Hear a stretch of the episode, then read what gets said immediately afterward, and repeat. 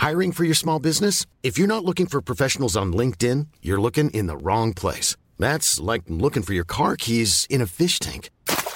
LinkedIn helps you hire professionals you can't find anywhere else, even those who aren't actively searching for a new job but might be open to the perfect role. In a given month, over 70% of LinkedIn users don't even visit other leading job sites. So start looking in the right place. With LinkedIn, you can hire professionals like a professional. Post your free job on linkedin.com slash spoken today. Ne m'appelez plus jamais France. La France, elle m'a laissé tomber. Bonsoir à tous, vous connaissez la tendresse que nous avons pour euh, Michel Sardou euh, dans cette émission qui était venu nous voir l'an passé. Je salue Elisabeth euh, Lévy, Jérôme Béglé, Olivier D'Artigol et euh, Gilles-William Goldnadel. Très élégant ce soir. Pourquoi euh, Rien n'est trop beau pour vous. Pourquoi nous ouvrons avec la chanson de Michel Sardou Parce qu'il a donné une interview à Paris Match et ça déménage, évidemment. Il y a beaucoup de choses dans l'actualité, mais on voulait euh, faire euh, euh, très rapidement, bien sûr, c'est pas l'essentiel de l'actualité, mais que dit-il dans Paris Match? Il dit Le Pen, on savait qu'elle ne gagnerait pas dès le début. Mélenchon est toujours dans les excès. Maintenant, il se déclare Premier ministre. Attention, danger, s'il gagne, je me tire ou alors je déclare la Normandie duché et je mets des barrières partout. Alors évidemment, comme Michel Sardou est une star, dès qu'il dit quelque chose, ça prend une résonance particulière. Il se trouve qu'en fin d'après-midi, je l'ai appelé, il est en vacances et il a bien raison de se reposer. C'est une boutade. Voilà, il a dit cela. Alors en même temps, c'est il y a toujours une part de vérité, mais il va pas euh, se retrancher dans le duché de, de Normandie. Que dit-il encore? Vous écoutez Mélenchon promettre la retraite à 60 ans, le SMIC à 2000 euros. Tout le monde sait que c'est impossible. Que dit-il toujours sur euh, Emmanuel Macron? C'est quelqu'un d'intelligent, il pourrait me plaire, sauf que ce qu'il dit, il ne le fait pas. Il n'a pas tort. Il dit en très peu de mots ce que beaucoup de gens pensent. C'est quand même emmerdant. Avec lui, tout se noie dans des tas de mots. C'est pas faux. C'est pas faux. C'est même Sur- vrai. C'est même vrai. Sur les retraites, par exemple, on ne sait plus ce qu'il veut faire. Et pourtant, on sort juste de sa campagne. Son en même temps me fait chier, dit-il. Mais c'est vrai que Emmanuel Macron, moi, souvent, j'ai dit, je ne sais, je ne sais pas ce qu'il pense. Du Sardou dans le texte. Mais oui, il est formidable, Michel Sardou. Et puis parce qu'il a, en fait, il y a très peu de gens qui sont libres dans ce pays. Et lui, il dit ce qu'il veut et euh, il se moque de tout. Il a bien raison. Et là encore, sur euh, que dit-il? Oui, ce siècle est, pardonnez-moi, est à chier, dit-il. Tel que c'est parti, je me fais du souci avec les réseaux sociaux, le climat de délation, hashtag MeToo, l'écriture inclusive et le reste. On nous emmerde pour tout. Ce pays est bouffé par les normes et la bureaucratie. C'est comme si tous ces règlements avaient été inventés pour aller à l'encontre du bonheur des gens tout ça est là juste. On a tous ce sentiment que euh, nous sommes dans une période très compliquée, euh, très triste, très sombre. Et sens qu'on que... va vers une émission bien joyeuse. Pas compliqué. Mais moi. nous, nous ne sommes pas dans le déni, peut-être. C'est vrai que le, le Stade de France, c'est un marqueur, ce qui s'est passé. C'est pas tant d'ailleurs ce qui s'est passé, mais c'est le déni. Rien le déni la vie absolument d'aujourd'hui ne vous fait palpiter. Tout est. Si, Plein de Rien. choses. mais La vie, la vie. est- euh, Non mais Olivier, à part la vie, il y a la vie privée qui nous fait palpiter. Oui. Mais à vous, Non, à ça vous- qu'est-ce qui vous fait palpiter dans la vie des Français aujourd'hui? Quel est le projet collectif? Ah, mais ça, il faudrait le projet collectif, Ah, oui. Qui est quel un est le projet Qui est collectif un imaginaire. Qui, attendez, Quel qui, est le projet collectif qui nous faille reconstruire un imaginaire euh, positif. et Vous ça, c'est pas, vous savez très pas répondre. Mais il y a plein de choses, là. il y a des, plein de petites émotions dans une journée qui fait que la Oui, vie. bah, euh, la petite est chouette émotion quand dans même, une non journée, mais- je viens de mettre non, mais- 50, Non, mais parce que 50 sinon. minutes pour euh, traverser donc, on Paris. éteint la lumière, c'est fini. Si vous me demandez que je préfère être vivant que mort, je vous dis oui, Oui. Bien sûr. Et puis le soleil, c'est un nos très enfants, beau, coucher de soleil. Non Il y a mais des, il y a des Olivier- héros du quotidien. des attendez, choses les héros du quotidien, c'est Mais peut-être oui. formidable. Mais la France Mais Il y a plein vous n'avez pas le Il y a plein de sentiment. gens formidables. Rappelez-vous la tribune des généraux. Je dis pas qu'il n'y a pas de problème. Rappelez-vous la tribune des généraux. Des gens disaient il y a un délitement de ce pays. On est, moi, j'ai un ami euh, qui vit en Asie qui vient de repartir. Il me dit je ne peux pas assister au suicide de la France. C'est-à-dire que nous avons des problèmes massifs. J'en prends deux comme ça euh, au hasard immigration, islamisme, sécession culturelle et mettons, finances publiques en général. Ces problèmes sont repoussés. Je euh, vous ne au- dis pas qu'il n'y a pas de problème, mais, mais je vous dis, vous vous dites c'est foutu. C'est des pense pas problèmes foutu. existentiels. Ah, J'ai pas dit que c'était Oui, on foutu. peut. J'ai dit que je suis inquiet. Oui. Oui. C'est que la France est en pleine décadence Oui. et que notre classe politique s'en accommode. Et le fait de dire Voilà. ça, ça paraît être un propos réac. Or, on devrait tous être effondrés de voir ce qu'est la France 2022 par rapport à ce qu'elle était dans les années 60-70. Euh, Et partout. C'est sûr, en 60-70, c'était. Je préfère vivre aujourd'hui qu'en Euh, 60-70. les pour beaucoup de gens. regardez Regardez le le monde, le, le- le monde ouvrier en 60-70, mais enfin, Mais il n'y a les pas que le monde ouvrier dans la vie. L'accès aux soins, le. Enfin. Non, mais Et Olivier, les ouvriers vivaient avec leur salaire. un imaginaire. Mais- attendez, mais, le monde ouvrier, mais, en mais, le- 60, mais- 70. mais le monde ouvrier, moi je peux vous parler de mon, mon Mais moi, père, il aussi. était euh, ouvrier, il était en retraite à dur. 55 Il était ans, il était très heureux, avait il avait une Il y maison. avait des et choses très dures. Mais Quand Olivier, c'est- pas, c'est pas la bête humaine en 60. Hein. Une chose, quand tu Le monde ouvrier, un- il y avait déjà. Quand tu euh, naissais dans un monde ouvrier, t'y restais. Hein. Mais c'est pas vrai. Ah bah la preuve. Mais beaucoup, mais beaucoup. Et encore aujourd'hui, malheureusement. Mais- Olivier. alors, alors ça, c'est Le problème est précisément, réglé. Ce n'est pas vrai, puisque le, puisque euh, mon père. Comme tant de gens appartenaient à la France des, des, des 30 glorieuses, où précisément il naît dans un monde ouvrier et il prend, euh, il fait, il reste pas ouvrier, quoi. Il n'est De pas toute façon, le ouvrier. problème Et est par que- ailleurs, les gens vivaient, y compris les ouvriers, tu avais un salaire, tu vivais avec. Monsieur. Golnadel, qui n'a pas parlé. Mais si on peut, Avec si- son beau si costume. on peut sortir un peu des généralités. Ah bah, Parce que là, on excusez-nous. blablatait. Ben oui, non, ben oui, parce que là, oui, euh, ça ira mieux demain, etc. Euh, Non, Monsieur Sardou, mieux hier. Monsieur Sardou euh, nous explique que euh, parce qu'il plaisante sans plaisanter, tout en Oui, plaisantant. hein. exactement. Si exactement Mélenchon arrive, euh, il se tire. Pardon de ne pas être d'accord avec lui.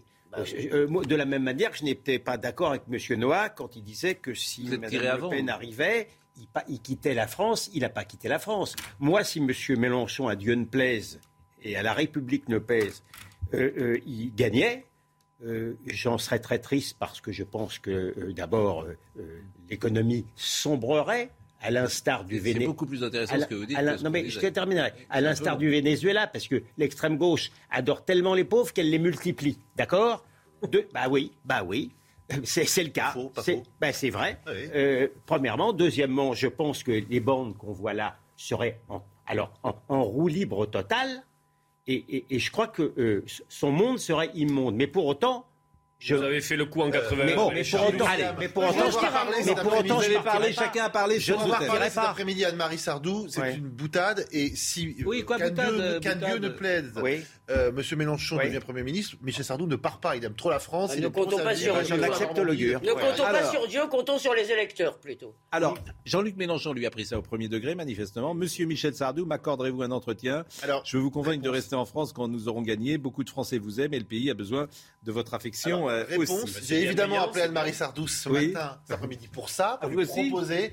Évidemment, c'est non. Il ne va pas le faire, ni avant, ni après les législatives. Bon. Comme quoi, nous avons eu la même idée au même Vous moment. avez mal défendu le Malheureusement dossier. Vous avez mal défendu le. Non, En revanche-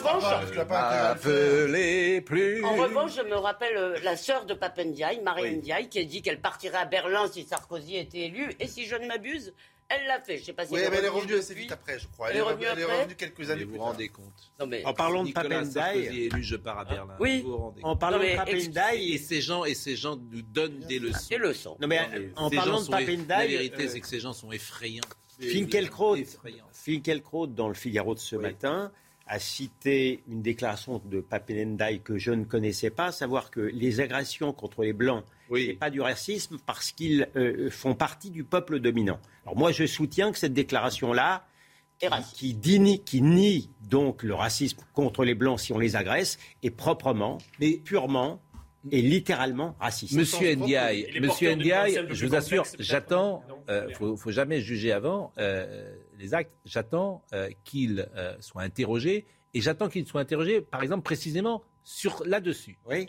Ça, m'intéresse vraiment. Oui. Et j'attends le journaliste qui va lui poser Oui. cette question. Ah, il vous dira Mais que il c'est est sorti du possible. contexte, il faut Il, voilà, il est possible que le journaliste Je qui lui pose faire la question soit immédiatement euh, traité de Et réactionnaire. pardon, vous dites je jugerai sur pièce, mais il a- on a le droit de juger déjà ses écrits. Ah bah oui, surtout que c'est quelqu'un, c'est quelqu'un, oui, mais c'est quelqu'un qui est censé peser quand même ce qu'il dit et ce qu'il écrit.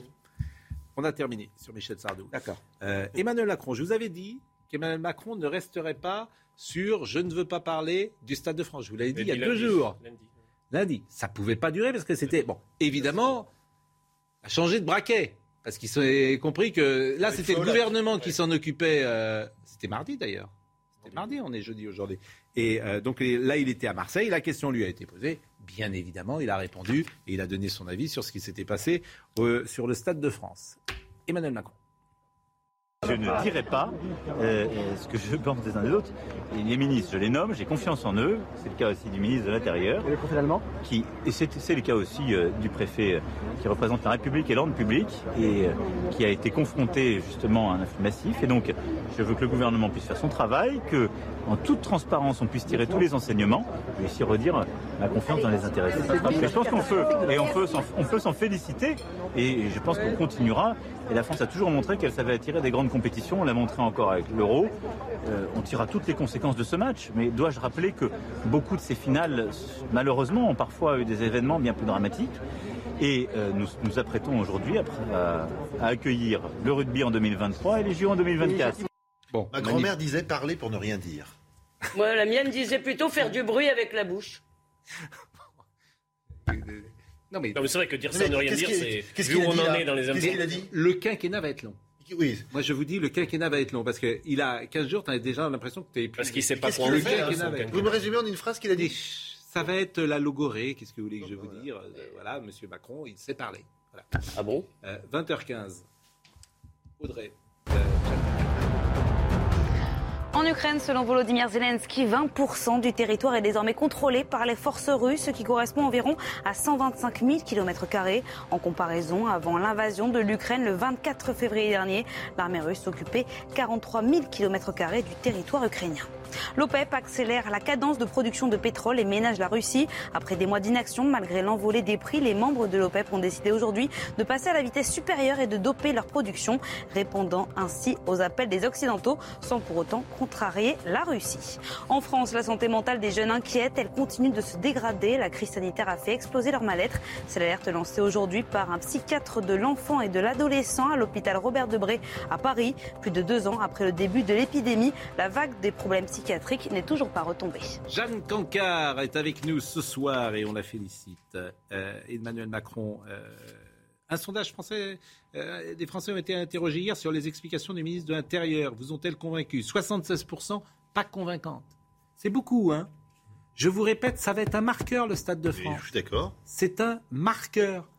Vraiment, les gens se, se disent, euh, on n'est plus en sécurité quand on va dans un concert quelque part et on ne sait pas ce qui peut arriver. On n'est pas non plus en sécurité à la Tour Eiffel, apparemment. Je ne sais pas si vous avez regardé ce reportage. Oui. C'est absolument terrifiant.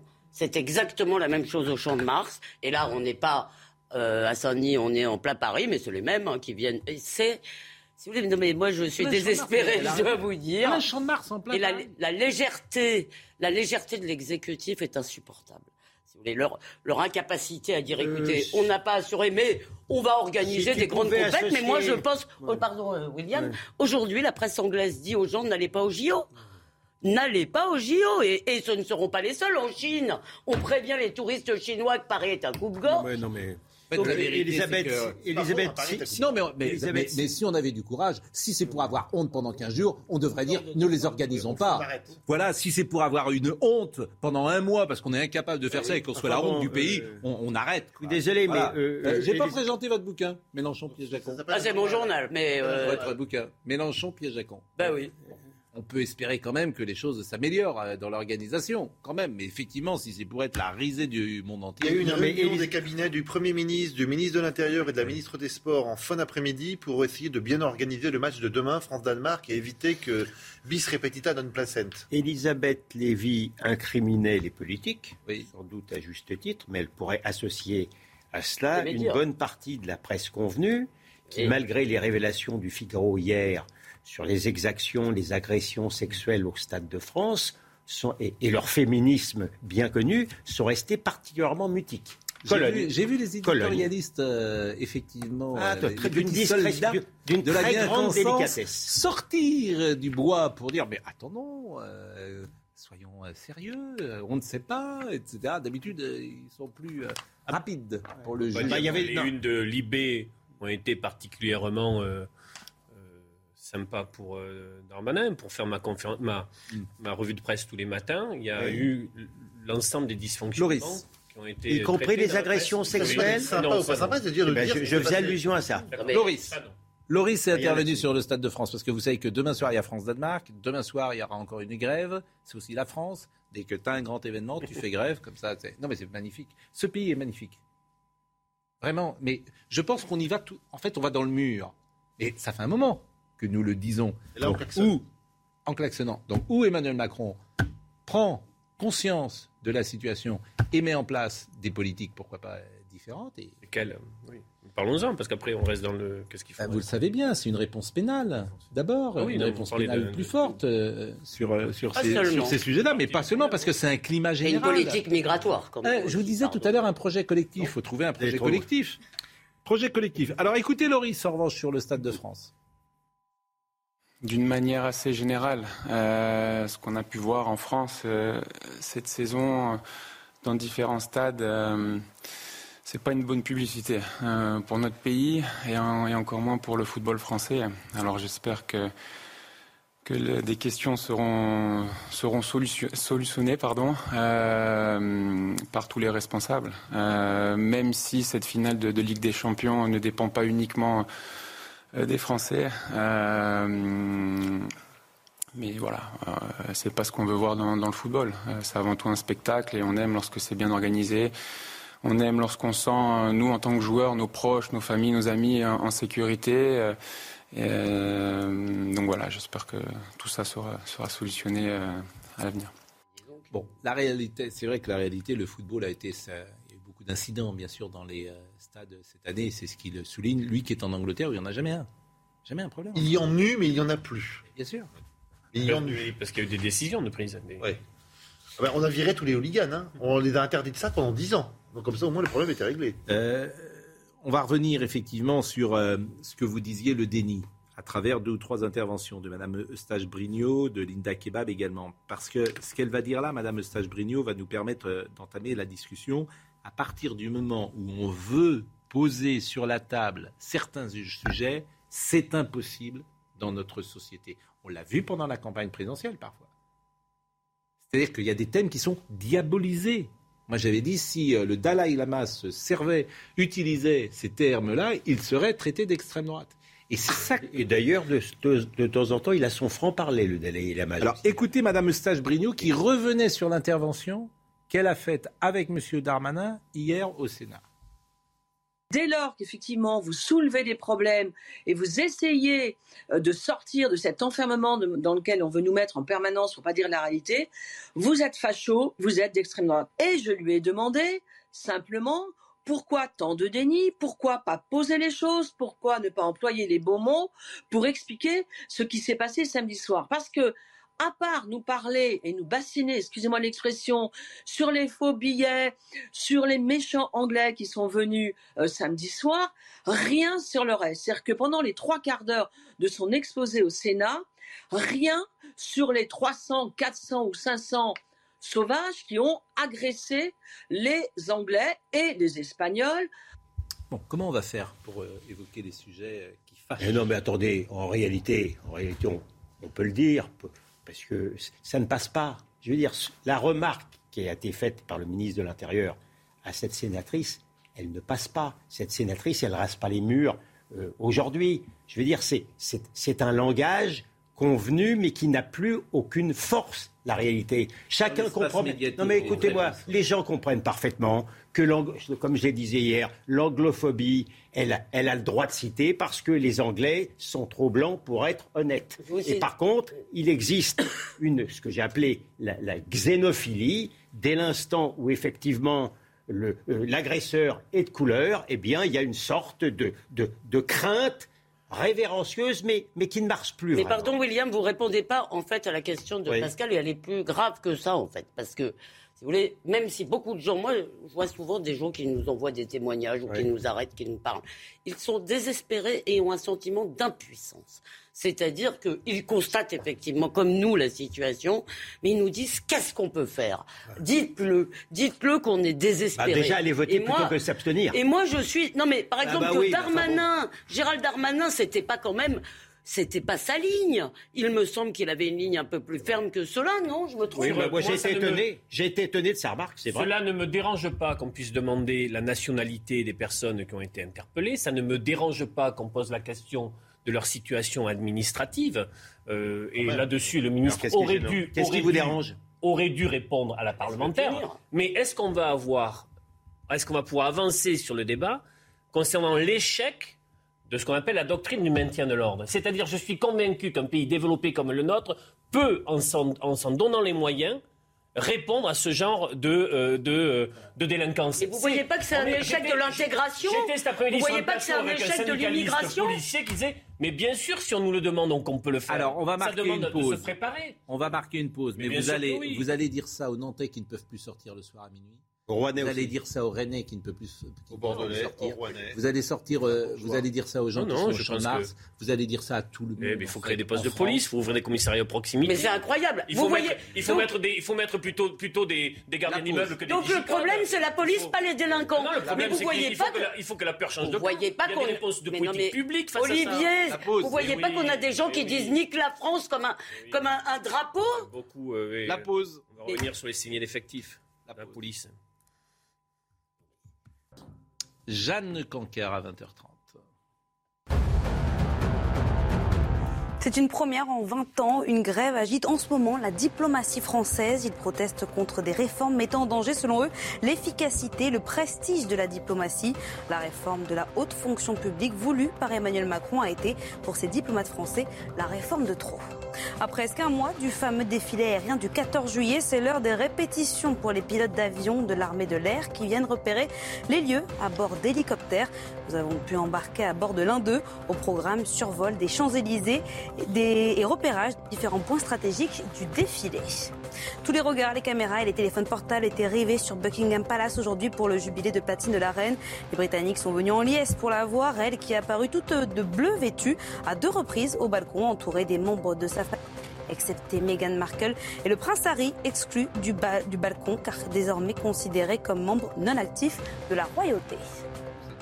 Membre actif et membre non actif, c'est tu es désactivé. je veux dire, je trouve ça, c'est évidemment très très humiliant euh, pour le prince Harry. Mais bon, certains trouvent qu'il l'a bien cherché. L'impossibilité de parler des sujets qui fâchent. Écoutez ce que disait Linda Kebab ce matin à Laurence Ferrari. Le problème, c'est qu'on est dans une situation aujourd'hui où, quand on parle de délinquance et de criminalité, je ne sais pas pourquoi, mais on ethnicise, on racialise tout le temps le débat. On peut très bien euh, être dans une profonde lutte contre le racisme et dire qu'il y a un problème avec des délinquants et des criminels sans parler de leur origine ethnique, en disant qu'il y a un problème avec eux, spécifiquement avec eux, et arrêter de croire qu'il y a des sujets qui sont qui doivent être uniquement de certains partis politiques. Donc oui, il y a des euh, profils qu'on connaît bien. Il y avait des personnes avec des antécédents judiciaires longs comme mes deux bras voire même plus que ça, et euh, qui aujourd'hui eh bien, ont le sentiment de pouvoir faire du territoire français un petit peu un- une foire, euh, un marché où on peut agresser impunément en ayant quasiment la garantie de ne pas se voir être sanctionné. Rien à dire qu'on ait déjà dit il y a quelques secondes. Écoutez maintenant, Ah bah si, il faudrait monsieur. lui répondre. J'ai pas compris. Il faudrait, excusez-moi, lui répondre. Elle dit qu'on ethnicise. Mais le problème, c'est qu'il y a une dimension culturelle dans cette délinquance. Elle, elle dit qu'elle elle, le, elle le déplore. Elle dit on devrait faire comme si ces gens, il n'y avait aucune. euh, c'est- ce qu'elle que vient de dire. C'est ce que oui, j'ai euh, cru comprendre. Il, il fallait pas dire que Oui. c'était des Algériens irréguliers. Non, j'ai dit rien à dire qu'on ait déjà dit sur ce sujet. Je voulais qu'on passe et qu'on enchaîne et qu'on écoute Monsieur El Karaoui, qui est essayiste et conseiller de l'Institut Montaigne, sur lesquels on pouvait euh, rebondir. C'est ce qui m'intéressait. Écoutez-le. Moi, je pense que la meilleure façon de, ne pas stigmatiser, c'est de dire la vérité. Parce que quand on dit la vérité, on évite l'amplification, on évite le fantasme, on évite de dire n'importe quoi. Donc, je connais pas la nationalité. On connaîtra ou on connaît peut-être la nationalité de ceux qui ont été interpellés, puisque dans ces cas-là, il y a des vé- vérifications d'identité. Euh, il y a peut-être quelques Britanniques, euh, il y a probablement beaucoup de Français, il y a peut-être quelques personnes d'origine étrangère non britanniques. Quand on regarde la carte de la délinquance en France, euh, là où elle est le plus importante, c'est pas à Versailles ou à Neuilly. Euh, c'est dans les quartiers pauvres des grandes villes. Et ceux qui souffrent le plus de cette délinquance, ce sont les habitants des quartiers pauvres des grandes villes. Et quand on fait des enquêtes sur le sentiment d'insécurité, bah, le sentiment d'insécurité, il est trois fois plus important dans les quartiers pauvres que dans les autres, euh, que dans le que dans le reste de la France. Ce qu'on voit, c'est que il y a à la fois beaucoup de difficultés. Par exemple, la Seine-Saint-Denis, c'est le département le plus pauvre de France. Mais c'est celui qui, dans les dix dernières années, enfin, c'est le troisième département avoir créé le plus d'emplois dans les dix dernières années. Pourquoi? Parce que les banlieues des métropoles sont tirées vers le haut par la dynamique des métropoles. La croissance aujourd'hui en France, elle est faite dans les grandes villes. Et donc, les habitants de ces quartiers, ils ont un avantage, c'est qu'ils sont très près des grands centres de production, des grands centres économiques. Et ce qu'on voit, c'est qu'une partie d'entre eux s'en sort. Ils s'en sortent très bien. Et l'ascenseur social, en tout cas l'escalier social, il fonctionne pour eux. Le problème, c'est qu'il y a une partie importante, une minorité, mais vraiment importante, qui, elle, est laissée complètement de côté. Voilà, ça je trouve que c'est vraiment très, très intéressant. intelligent. C'est pour ça que je voulais vous faire écouter ce passage-là. Parce que d'abord, euh, c'est euh, un peu d'optimisme. Et euh, ce qu'il dit est vraiment très intéressant de l'Institut. En fait, si on le résume en un mot, c'est quand on veut, on peut. Oui, moi Ah, je il dirais pas ça, mais c'est la minorité qu'il faut. euh, Éradiquer, qu'il faut. D'abord, il ne faut pas être en déni, et il faut, parce que les principales victimes, c'est effectivement les gens qui habitent dans ces quartiers. Mais après, qu'est-ce qu'on fait de cette minorité Il est- qui est euh, pas formée peut-être, qui est en difficulté, qui est Il est un peu dans le déni quand même. Excusez-moi, quand il appelle ça les quartiers pauvres, encore une fois, moi je crois que maintenant il faut quand même regarder les choses en face. La spécificité de la Seine-Saint-Denis, c'est pas d'être pauvre. Il y a d'autres départements pauvres en France. Excusez-moi, je crois pas que la Corrèze soit le riche. département le plus pauvre. Je crois pas que la Corrèze soit riche. J'en suis navré. Si vous voulez, je suis désolé. Il faut aussi arrêter de se cacher les yeux. Nous avons affaire à un problème qui est directement lié au flux migratoire. Non contrôlé, non intégré. mais, oui, euh, ça mais. dites d'accord, mais quand vous dites, oui, mais ça fait dix fois qu'on m'oppose. C'est une antienne, Autre je chose. c'est pas ce qui m'intéresse. Non, bah oui, mais. dire toujours un oui, mais je suis choses. désolé, Pascal. Vous, vous dites. Vous, mais vous êtes je vais pas dire mais ce qui vous- intéresse. Mais non, mais vous, ça cinq mais fois que vous dites depuis le début de l'émission, donc euh, je veux bien que vous le Je répondiez. réponds à Hakim El Karoui moi, je qui veux- dit les quartiers moi, je veux pauvres. répondre. Moi, je veux répondre à l'excellent d'Artigol qui, qui, qui espère une réponse technique sur le plan policier, oui. sur le plan judiciaire, et combien il a raison. Et combien il a raison. Seulement, il y a encore plus fort que tout, c'est le nombre, le nombre, le nombre. D'accord. Tout le reste, c'est effectivement de la littérature. Et si on n'arrête pas cela, on est littéralement foutu. L'écrasant nombre dans tout. la Seine-Saint-Denis Oui. re- re- révèle, euh, euh, euh, colle avec ce qui vient d'être dit. C'est-à-dire, cette population, il y a aussi un atout et des richesses formidables. Et c'est une minorité mais- qui pourrit. Une, grosse, une grosse minorité. Euh, Oui, une, Gilles une- belle Ah, minorité. Sans vouloir faire un jeu de mots, euh, le nombre ne fait pas une unité. C'est pas parce que on est très nombreux qu'on est alignés sur la même fainéantise, sur Oui, le même quand- désir. quand dans- vous avez malheureusement- de se quand vous les- coltiner avec les autres, Quand vous avez malheureusement, voler, si avec de- le nombre, si avec le nombre, mais quand vous, comme vous avez malheureusement certains partis politiques ou certains médias qui sont toujours dans la même culture de l'excuse ou dans la culture du déni, alors effectivement, là, le nombre. Je il suis d'accord, mais on l'a dit, et même. Non, mais- euh, remarque que pour Elisabeth, on redit et on tourne en rond et on Et dit vous des nous choses passez 25 fois.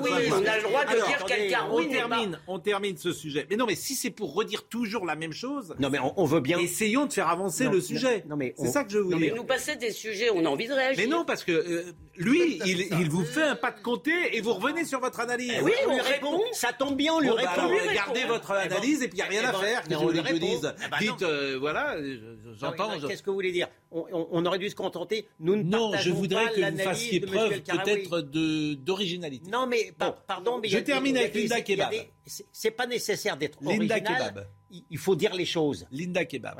Gardez, voilà, buvez un petit coup. Hum. Et Linda Kebab, euh, on termine avec ce qu'elle a dit c'est- et une réflexion pleine de bon sens qu'elle a livrée à Laurence Ferrari. On est en France. Je suis choquée d'entendre dire qu'on doit se satisfaire qu'à la suite de cet événement, il n'y ait pas eu de mort ou de blessés graves. Enfin, vous vous rendez compte Ça veut dire qu'en France, à Paris, quand vous allez voir un grand événement, il faut quoi? Il faut contracter une assurance avant d'y aller? Enfin, il faut se priver de sortir. C'est un moment festif. On n'est pas euh, sur un- une manifestation contestataire avec des émeutiers. On est sur un événement festif. Donc ça, c'est dramatique.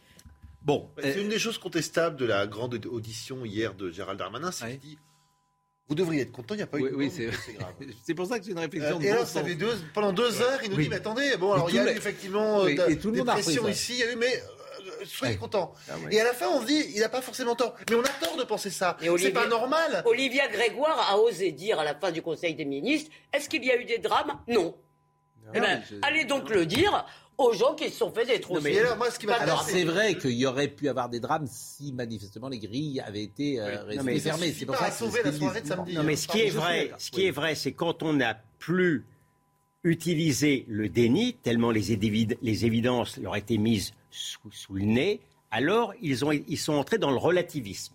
On pouvait plus nier. Alors oui, mais c'est vrai, bah, oui, c'est juste, mais il n'y a pas eu de mort. Bon, autre sujet. être pire. C'est Ah bah oui, c'est pas... Oui, objectivement oui, ah oui. Ah oui. Tout peut être pire. Oui, oui. Autre sujet qui m'intéresse. On visite à Marseille avec le ministre de l'Éducation nationale, Pape Ndiaye. Emmanuel Macron est revenu sur le port de tenues religieuses à l'école, phénomène qui serait en expansion selon le journal L'Opinion. Parce que, attention, la jeune génération de 15 ans, euh, paraît-il, qu'elle peut euh, être encore plus radicale que euh, les grands frères. Alors, je vous propose de voir le sujet de Thomas Chama.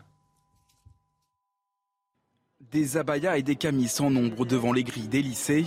Ces derniers mois, de plus en plus d'élèves revendiquent le port de ces tenues longues islamiques. De quoi compliquer la tâche des chefs d'établissement, chargés de faire respecter la loi sur l'interdiction des signes religieux à l'école. Un phénomène constaté par Alain Sexig, secrétaire général du Conseil des sages de la laïcité, cité par le journal L'Opinion. Cette recrudescence est une réalité. Le Conseil des sages de la laïcité réfléchit à la manière d'y répondre. Interrogé lors de son déplacement à Marseille sur le thème de l'éducation, Emmanuel Macron compte bien s'emparer du sujet. La politique que je veux conduire est toujours la même, celle de la vérité. Il doit y avoir aucun tabou, aucun interdit, et non plus aucun fantasme. Et donc moi je veux la vérité, la clarté sur tous les chiffres. Et ensuite je veux que la loi de la République s'applique. Et la loi est très claire pour tous les, pour tous les élèves dans nos écoles. Il n'y a pas de signe religieux quel qu'il soit. Le dossier devrait être soumis dans les prochains jours au ministre de l'Éducation nationale, Papendiaï. Monsieur Ndiaye qui n'a pas parlé hein, pour le moment encore. Alors je précise que la abaya, c'est euh, un vêtement féminin porté au-dessus des autres, traditionnel dans les pays de culture musulmane au Moyen-Orient, principalement en Arabie saoudite, dans les pays du Golfe Persique et au Maghreb. La abaya couvre l'ensemble du corps à l'exception euh, du visage, des pieds et des mains. Donc on nous dit, et c'est le Conseil des sages hein, qui nous le dit, que recrudescence dans les lycées, dans les collèges. Et le camis, c'est un vêtement long porté traditionnellement par les hommes musulmans ou arabes, semblable à une longue robe, couvrant épaules, torse et jambes jusqu'à la cheville, très ancré dans la culture arabe et différent selon les régions. Le camis, c'est l'habit traditionnel porté dans les pays du Levant et du Moyen-Orient. Et ça aussi, on le retrouvait dans les écoles. Bon. Après, moi, j'ai un problème, c'est que soit c'est un signe distinctif religieux et il faut interdire, soit c'est une tenue comme on en porte dans d'autres pays. Et je vois, vois pas pourquoi on l'interdirait. Donc, euh, je- on est, tout le monde n'est pas obligé de venir en costume cravate euh, au bureau ou. C'est une euh, tenue islamique, en l'occurrence. bah, je- Ah, c'est pas islamique, clair, de culture musulmane, Non, moi je connais par exemple l'Algérie. En Algérie, seuls les religieux et plutôt les islamistes. est-ce que ce sont des Les vêtements Non, non, non, non, non, le camis, pardonnez-moi, c'est c'est un vêtement long porté mais- traditionnellement Oui, oui. par les hommes musulmans. Non, mais- euh, Eh ben, porté c'est par les pas- hommes. Non, mais, Non, mais- Bah, les musulmans, Eh c'est pas un non, je vous ai dit que Voilà. je vous ai dit qu'en Algérie, pardon, Oui, bah, la plupart des gens, les, ceux qui sont euh, un peu, qui, les islamistes sont pratiquement les seuls. Ça devient un mais élément C'est pas un identitaire. vêtement islamiste. Mais c'est un vêtement religieux, j'ai dit islamique. Non, mais sans vouloir, sans vouloir ça ne l'inter- l'est pas, euh, sans il- vouloir l'interdire, Ça ne l'est pas. est-ce qu'on C'est peut très ancré remarquer dans la culture arabe, c'est ce que je dis. D'accord, mais. Monsieur Pro, Oui. sans vouloir l'interdire, Oui. on peut remarquer gentiment que ça n'est pas le meilleur signe d'intégration. Mais, alors ça, vous m'intéressez là-dessus. Oui. Moi, je suis d'accord avec ça. Parce que c'est ce que j'ai dit plusieurs fois, ce ne sont pas les mœurs, les coutumes, les cultures de France. Mais si tu dis cela aujourd'hui, on te dit attention, c'est quoi la culture française, c'est quoi les mœurs françaises, c'est quoi les coutumes françaises. Bon. Et je cite ma petite plage du Pouliguen à chaque fois. Donc, euh, moi, je mets jamais le débat sur euh, euh, Moi, moi, je- les religieux. Je le mets sur culturel. Oui, je vous mais rejoins que- complètement. c'est ce Est-ce que c'est un meilleur signe d'intégration voilà. Quand, quand vous êtes Et touriste, je m'interroge sur des jeunes gens qui ont 15 ans, nés sur le sol de France et qui veulent porter euh, Maintenant- le, le camis. Maintenant, ayant dit cela, et pour relativiser mon propos, c'est pas forcément ceux-là les plus voyous. hein. Non, mais ils ont 15 ans. là. Voilà. Oui, oui, non, Mais je vous le dis. Je vous le dis. Alors, c'est pas un signe Mais Qu'est-ce que d'intégration. vous voulez dire? Ben, ils pensent comme Maurras que la religion est un facteur d'ordre social. Non, je plaisante, mais c'est ça que tu veux dire, c'est que c'est pas, c'est Je- pas les je religieux je qui disais, je disais que parmi les nouveaux arrivants euh, d'origine islamique, alors il y en a qui se sont, qui sont pas du tout dans la. D'origine islamique, faites attention, c'est vrai, d'origine musulmane. Oui, c'est pareil. C'est pareil, islamique et musulman, c'est parfaitement synonymique. Ah, en Oui. mettant. C'est exactement comme vous la même voulez. chose. Bah attends, voilà. Je, je veux dire que, euh, en- encore une fois, je le déplore parce que c'est pas un signe d'intégration, Mais, mais ce n'est pas forcément les plus voyous, parce que vous avez des, des, des, des acculturés. Je suis en train de vous dire que quand vous êtes acculturé, vous êtes encore davantage dans la rue, euh, en roue libre, et, et- et plus dangereux. C'est tout ce que je voulais dire. Je voulais relativiser euh, mon comme, propos. comme- comme élu local, euh, je m'occuper d'une mission locale, je m'occuper de- d'associations. Je vous écoute et je fais comment par rapport à ces mères de famille, notamment, souvent f- familles monoparentales, parce que les pères ne sont pas toujours là, qui sont habillés pas à la mode occidentale et qui sont totalement intégrés dans la vie du quartier, qui font des choses euh, magnifiques, qui font du soutien scolaire, qui aident, qui, euh, et, qui, et qui sont euh, du lien social. J'ai des, souvenirs vraiment marquants de, de, de personnalités dans ces quartiers qui Mais ne sont pas habillés à la répondre. occidentale, mais qui font des choses très positives avec une, une, une intégration totale dans notre, dans notre ville. Je vais vous répondre par un...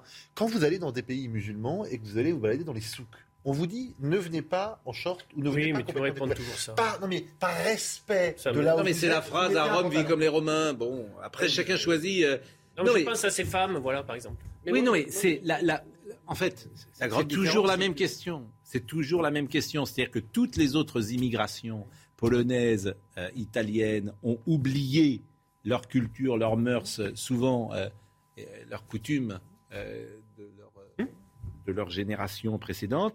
Et manifestement, là, on n'est pas dans ce cas-là.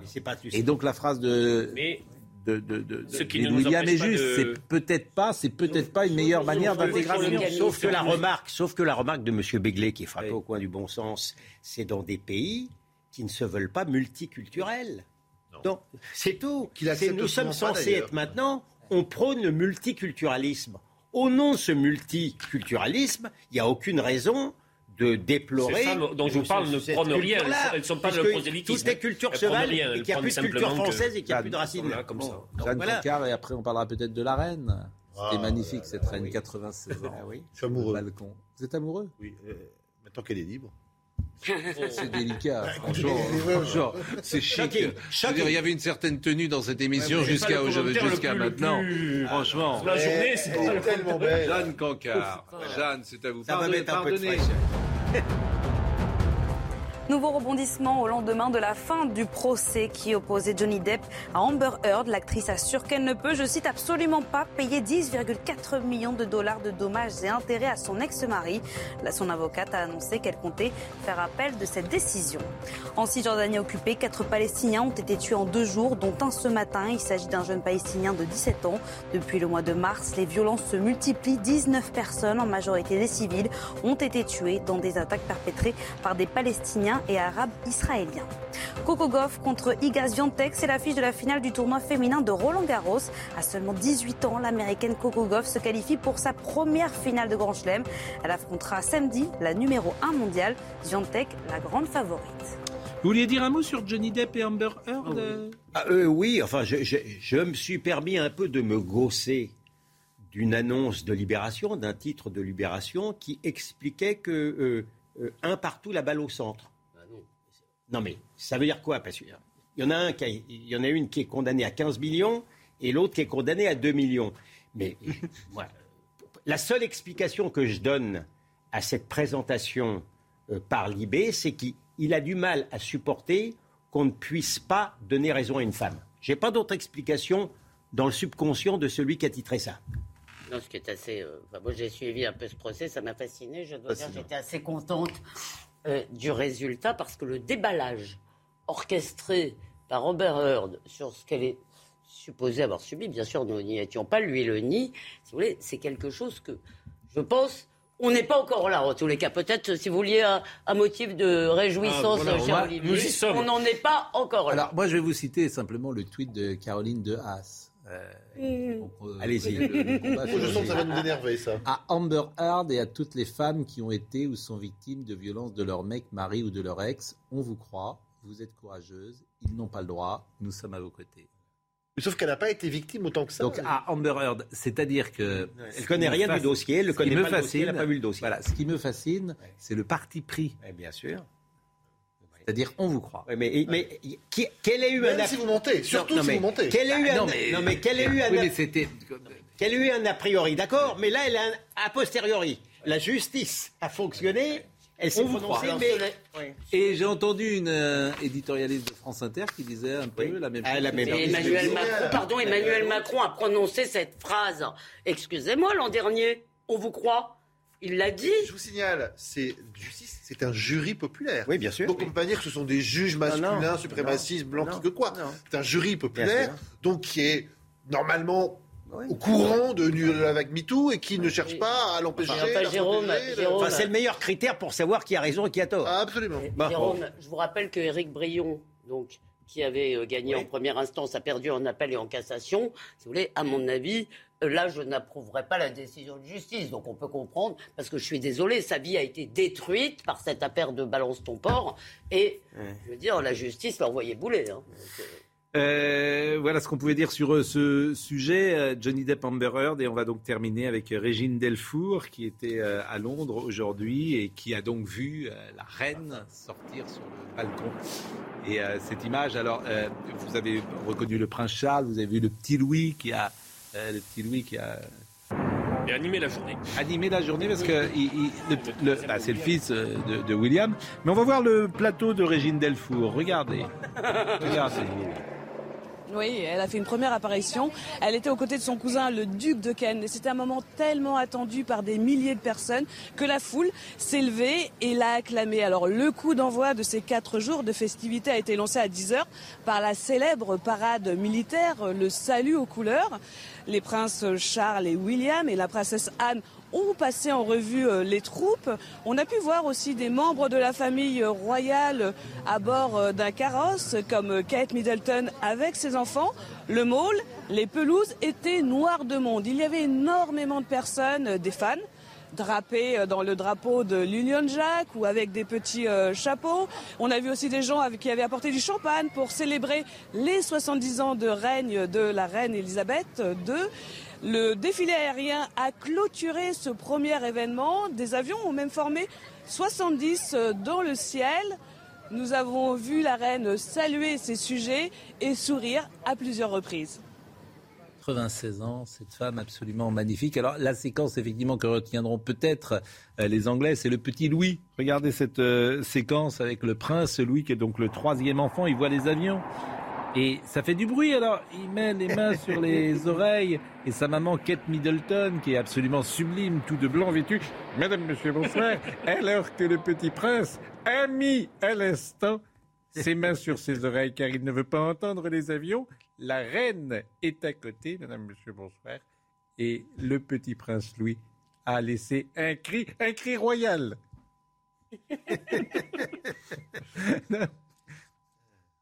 Je propose que vous finissiez l'émission comme ça. Non, la reine va manquer la messe du jubilé, me dit Ben- Benjamin O. Mais on a tous une tente. Mais bien Voilà, sûr. Un peuple qui s'enthousiasme. On parlait de projets collectifs qui n'existaient pas.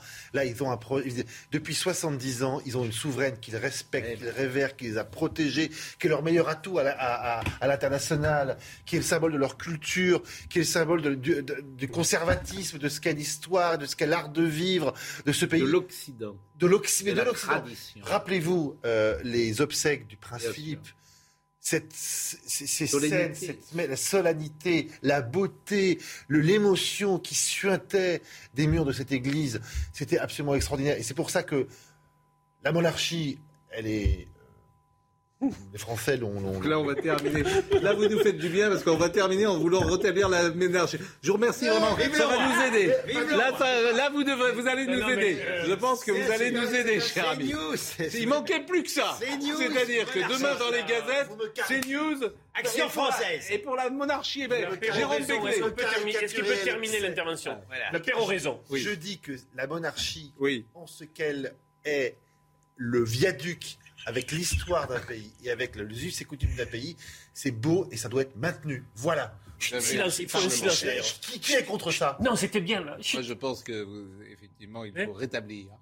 Si tu Eh Ça n'est pas ce que j'ai dit, mon cher Pascal. Faites attention. Mais vous seriez euh, dans le tiers état, cher ami, avec Béglé, ça. Voilà, oui. vous, Non, mais- vous seriez un gueux, Non, mais vous c'est- seriez C'est un d'autant plus de mérite à défendre la monarchie anglaise. Non mais non mais pour oui pour Non, mais pour- sérieusement, qu'est-ce que ça dit? Sérieusement. Qu'est-ce que ça dit d'un pays? Ça dit, ça dit que leurs élites ne passent pas leur temps à dégommer l'Angleterre, que ça dit, ça, ça dit tout ce que vient de dire. Ça dit que les Anglais aiment dire. Jérôme, cela dit, il y a une véritable inquiétude sur est-ce qu'il y aura après la reine Elisabeth une personnalité capable d'incarner encore cela pour les Britanniques? Parce que Jérôme l'a bien dit, c'est un Celui qui est le plus apprécié derrière, c'est William. C'est pas. Oui, c'est pas s'est- préféré. oui. C'est-à-dire qu'il a 73 ans, euh, Charles, il s'est bien préparé. Il a eu le temps. 73 ans qu'il se prépare. Mais euh, Il a trouvé un job au moment où les gens le j'ai trouvé que le duc de Kent me paraissait un peu. euh, le, duc, le duc de Kent. Il est de 35, le duc de Kent. Il est beaucoup plus jeune que la reine Elisabeth. Mais j'ai trouvé que ce matin, il était un peu, euh, effectivement, plus. Pas assuré sur paraissait- ses guibolles. il paraissait plus fatigué peut-être. Mais en tout cas, je trouve que c'est magnifique cette image de, effectivement, euh, de, de la monarchie que vous avez si bien euh, défendue, cher euh, Jérôme Béglé. Qu'est-ce qui nous réunit comme ça, nous? Mais c'est le projet collectif, vous avez parfaitement raison. Mais samedi, nous matchs de foot. mais, mais nous n'avons plus de projet collectif, chère Elisabeth. Mais nous, mais nous avons- mais nous beaucoup de disciples de Robespierre. Oui, mais ce pays, il y a une bonne France et Marianne, peut-être. normalement, ça devrait être Marianne. Je réfléchis à votre question. Non, mais il y a, il y a une bonne France, mais peut-être y a-t-il une mauvaise France qui revient régulièrement dans l'histoire. Peut-être, peut-être. Voilà, faite de ressentiments, de rancœur. La voix française de- d'Al Pacino est mort. C'est moi, ça me fait quelque chose. Vous êtes, de- vous êtes fou ce soir. Mais Vous êtes, je euh, viens de veux dire ça. vous êtes, euh, bon. Mais, mais euh, c'est vrai Il que était dans une péroraison. euh, La- la- la- les passions tristes qui animent parfois la société française reviennent régulièrement dans notre histoire. Et puissent-elles euh, rester encore enfouies ces prochaines heures? Même année, parce qu'on va pas mourir. Bon. Vous savez pourquoi on dit pourquoi elle signe euh, Elisabeth Regina? Ah. Regina? Oui, elle signe toujours Elisabeth Regina. La reine, non, en, en- en Ah oui. latin. Bah, latin, rien. Mais non, mais vous nous prenez pour des incultes ou quoi Regina, non, mais- Non, mais c'est- attendez. C'est... Non, mais c'est pas une pizzeria Non, non, mais c'est pas, possible, ça. Oh non, mais Jérôme Une reine ici. Jérôme, enfin, Une reine. il n'y a pas une pizzeria. Oh, non. Mesdames, Messieurs, bonsoir. Excusez, C'est un garçon qui ne respecte rien excusez, de personne. bonsoir, Jérôme Béglé, pour ces euh, plaisanteries de garçon de bain. De garde. Arnold Cara était à la réalisation, Bouka Bella était à la vision, Raphaël Lissa qui était au son, Benjamin Arnaud, Thomas Saint-Jean et Corentin Brion étaient avec nous. Corentin Briot, tout de suite, Soir Info présenté par Olivier de Kerenfleck. On, on salue notre ami Burga, il n'était pas là ce soir, c'est jeudi, il doit être en vacances. Peut-être au corrida. Peut-être au corrida de Nîmes. Ah, C'est possible. il Puissions-nous, puissions-nous sourire encore longtemps. Puissions-nous sourire Mais oui. longtemps. C'est tout ce qui nous reste. cette actualité. Vous non, parce que vous pesez lourd, Ah mais oui, nous oui. À demain.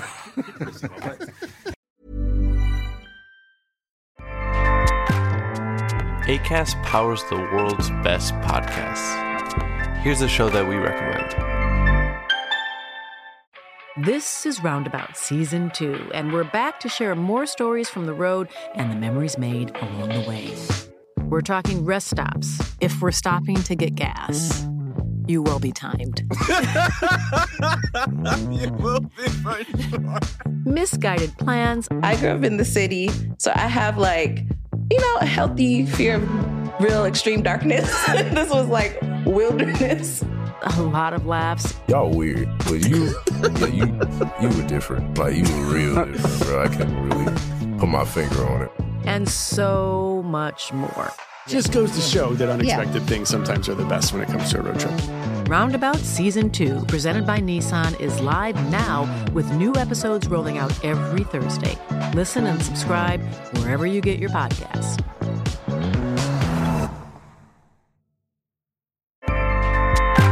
ACAST helps creators launch, grow, and monetize their podcasts everywhere. ACAST.com.